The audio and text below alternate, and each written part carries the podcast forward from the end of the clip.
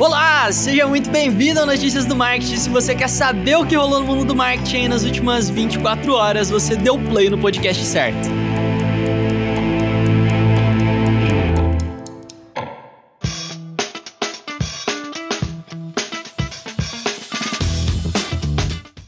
Chegou a sexta-feira e o Vini não falou sextou, então, pelo poder da edição, eu tô invocando o sextou do Vini agora. Sextou! Olha só, sextou e sextou demais, sextou bonito, sextou com garbo e elegância.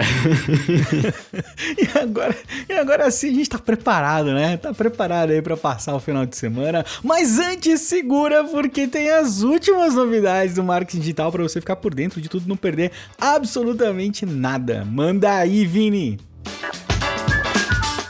E o Google divulgou ontem o seu relatório de impacto econômico no Brasil, referente ao ano de 2019, é, ou seja, né, quanto que os produtos Google colaboraram diretamente com a economia do país no ano passado. E eu vou te adiantar aqui que não é pouco, hein? Não é pouco.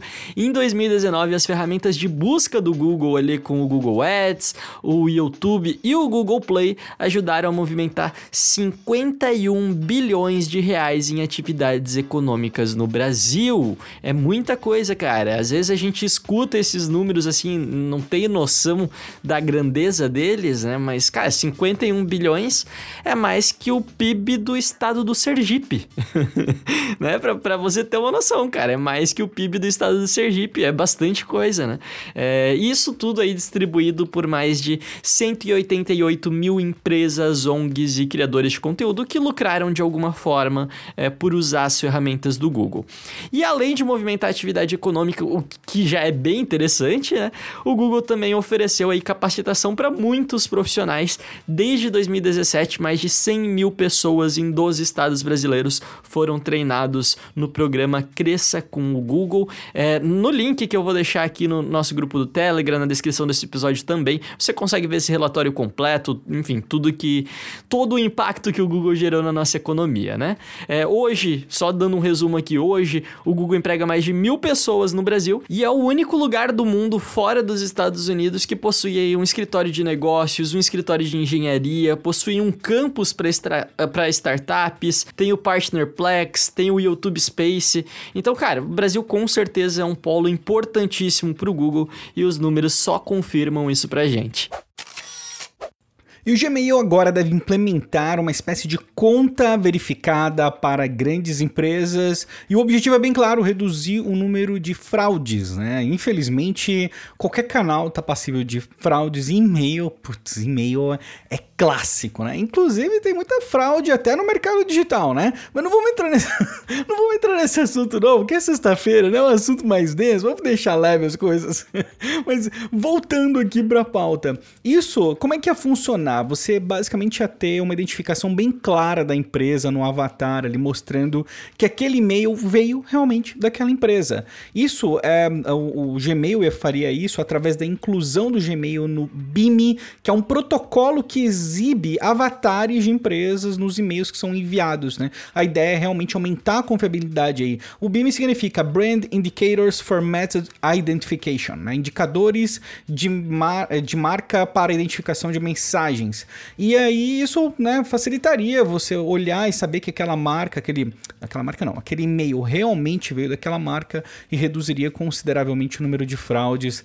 Lógico que tem toda uma etapa de educação para os usuários entenderem que isso realmente identificaria aquela empresa, mas enfim, já é alguma coisa e com certeza algo muito bem-vindo nos tempos malucos que a gente está vivendo.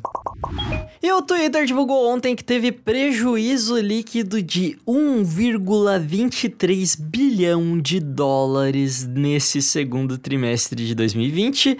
O Twitter é uma daquelas redes que ainda não conseguiu lucrar, né? É, é triste isso, eu gosto demais do Twitter. É, a receita deles nesse trimestre foi de 683 milhões de dólares, é, contra 841 milhões de dólares no mesmo período do ano passado, então uma queda considerável aí.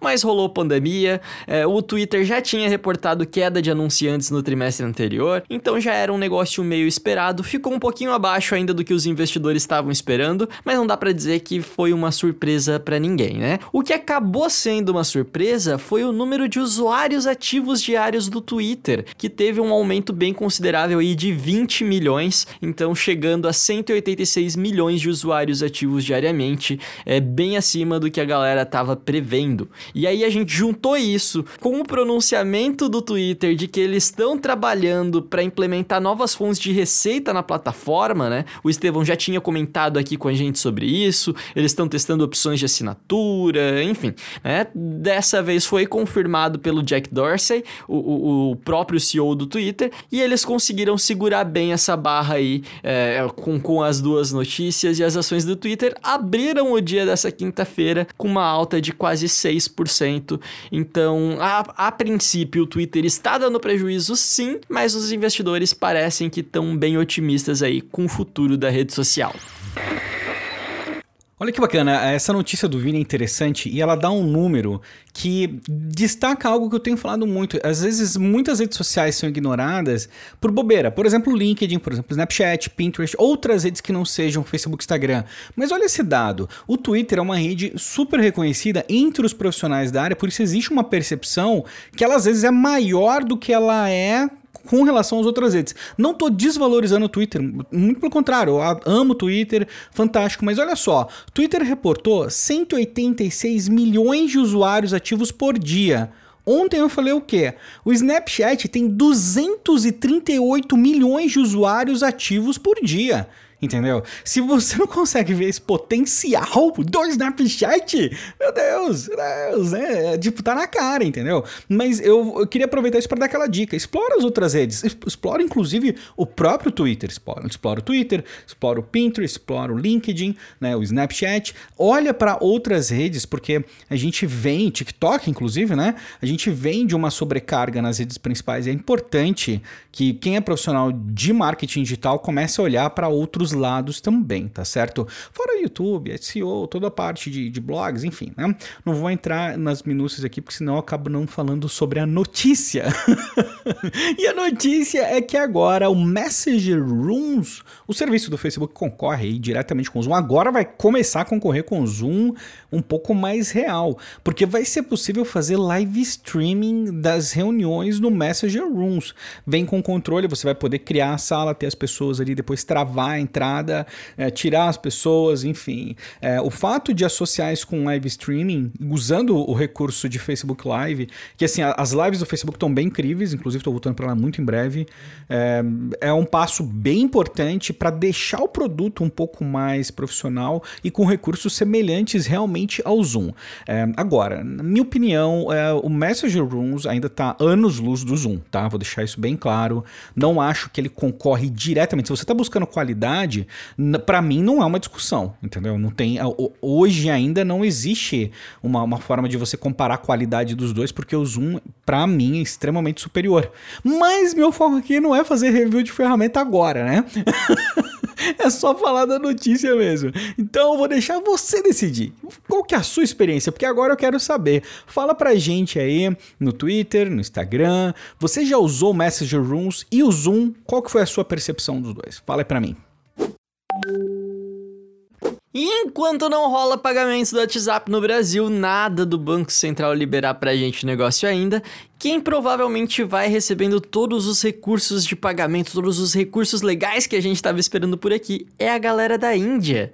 Porque essa semana, durante a Global Fintech Fest, o WhatsApp anunciou que tá com uns planos bem ambiciosos aí para o pessoal da Índia, que eles basicamente estão querendo transformar o WhatsApp em um banco digital ou, ou alguma coisa bem próximo disso. Porque olha, olha só que maluco, cara, eles estão querendo oferecer pelo aplicativo serviços de crédito e de seguro. Isso é muito louco.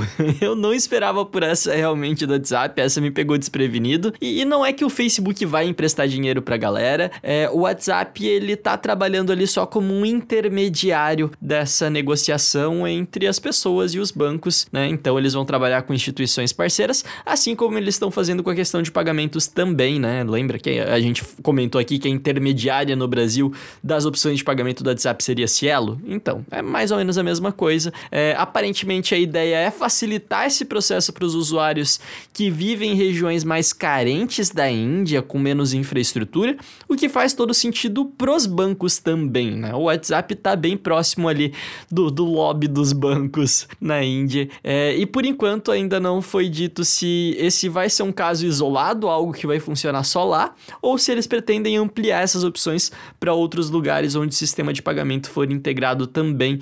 É, eu, sinceramente, não tenho uma opinião sobre isso, embora eu acho que funcionaria muito bem no Brasil, sim. É, de qualquer forma, eu nem estava afim disso agora, eu só queria mesmo minhas opções de pagamento.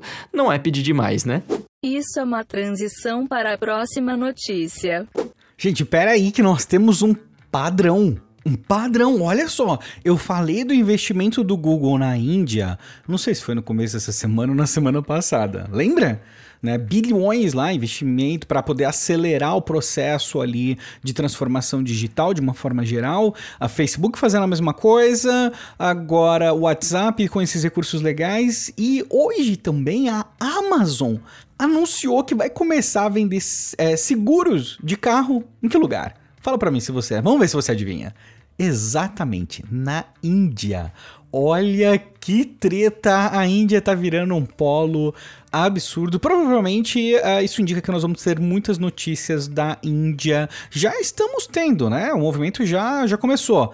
Mas tá, tá interessante ver esse padrão e a Índia sendo posicionada como provavelmente o próximo grande polo de tecnologia. Não que já não seja, mas você tá me entendendo? Num, contexto de ferramentas de social, de redes sociais, num contexto de transformação digital, né? Porque com tecnologia a gente sabe que a Índia é insano, né? Mas enfim. Uh, achei o padrão bem interessante. E a notícia era outra, né? Eu só não pude deixar de comentar essa, fazer esse gancho com a notícia do Vini. Mas eu tinha separado aqui uma, uma notícia pra sexta, né? Que é aquela notícia que é a treta, né? Não teve quase treta. Eu falei, pô, separar uma tretinha aqui pra sexta-feira, né? O Steve Wozniak, cofundador da Apple, está processando o Google, especificamente o YouTube. Porque tá rodando alguns vídeos, eu não sei se eles estão rodando ainda, mas usando o nome do Wozniak e até de outras pessoas, como Elon Musk, Bill Gates, para fazer tipo de um, um, esquema falso com criptomoedas, onde as pessoas é, são é, prometido para elas que elas vão ter o dobro do retorno, algo assim.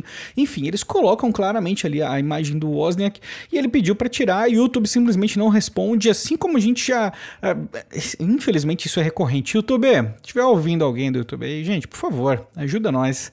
Eu sei que é difícil, mas vamos colaborar.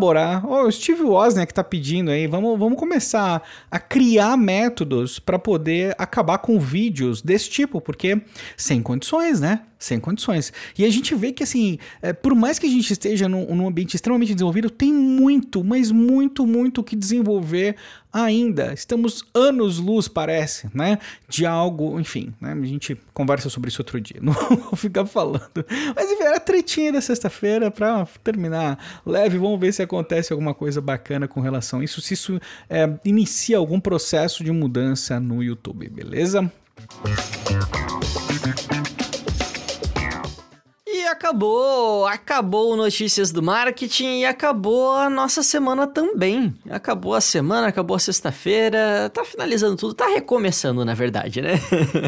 Eu espero que você tenha gostado dessa semana que a gente passou junto aqui. Se você curtiu, por favor, não se esquece de compartilhar com os coleguinhas, de marcar a gente lá no Instagram, no Twitter. E não esquece também que as inscrições para a semana da gestão de projetos da agência de bolso estão abertas, né? Então, se você tem uma agência de publicidade e quer aprender um pouquinho sobre gestão de projetos, vai lá em www.agenciadebolso.com barra gestão de projetos. É grátis, vai rolar aí nos dias 10 e 14 de agosto e eu tô te avisando com antecedência já para você ficar de olho, já marcar na tua agenda e, e, e não, não ter desculpa para não participar, fechou? É isso aí então, excelente fim de semana para você, se cuida bonitinho que a gente se vê na segunda-feira. Valeu!